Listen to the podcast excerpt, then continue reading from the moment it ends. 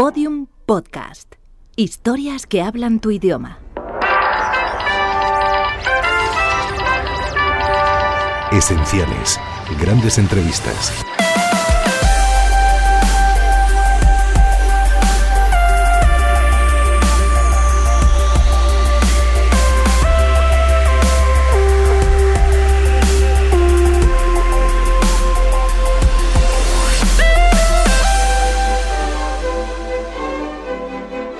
Voces reencontradas.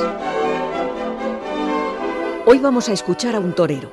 Luis Miguel Dominguín fue una estrella de los años 40 y 50, rival directo de Manolete, orgulloso, ambicioso, controvertido, respetado por los taurinos y adorado por la sociedad de la época. Un figura, en dos palabras. Ya está el toro en el ruedo, amigos. Luis Miguel abre el capote.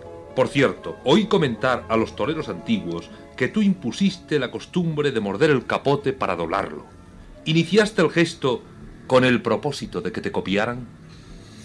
En absoluto. Y no lo mordía. Quizá más bien lo besaba. Es que yo soy de espíritu mimoso. ¿Qué estilo es tu favorito con la capa, Luis Miguel? El que no he llegado a tener. Has recibido muchos toros a porta gallola. ¿Te gusta jugarte la vida? Creo que cuando un hombre llega al momento en que piensa que su último momento puede ser en cualquier instante, empieza a ser un hombre. Un día levantaste el índice declarando que eras el primero. ¿Por qué lo hiciste? Porque lo sentía en aquel momento. ¿Te arrepientes alguna vez de lo que has hecho? Me arrepiento de todo, pero lo volvería a hacer. Luis Miguel Dominguín ha de coger ya la espada. Otro tiempo del arte de torear. ¿Es ese el momento que más te gusta, Luis Miguel? Es la culminación del amor.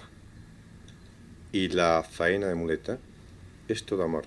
Si tú coges la espada, tienes que haber hecho una cosa con amor. Y es como la culminación del amor. Entrar a matar. En corto y por derecho. Las cornadas se ganan como las medallas o se sufren por descuido. Las jornadas tienen un- siempre un recuerdo. ¿Es verdad que el toro avisa siempre? Sí, por eso te digo que las jornadas tienen un recuerdo. Cuando la mente se nos va a otro sitio en que queremos más, en ese momento, el toro no perdona. Una cornada se llevó a Manolete en el momento de la verdad. ¿Fue tu mejor o tu peor rival? Quizá mi peor rival porque era muy difícil.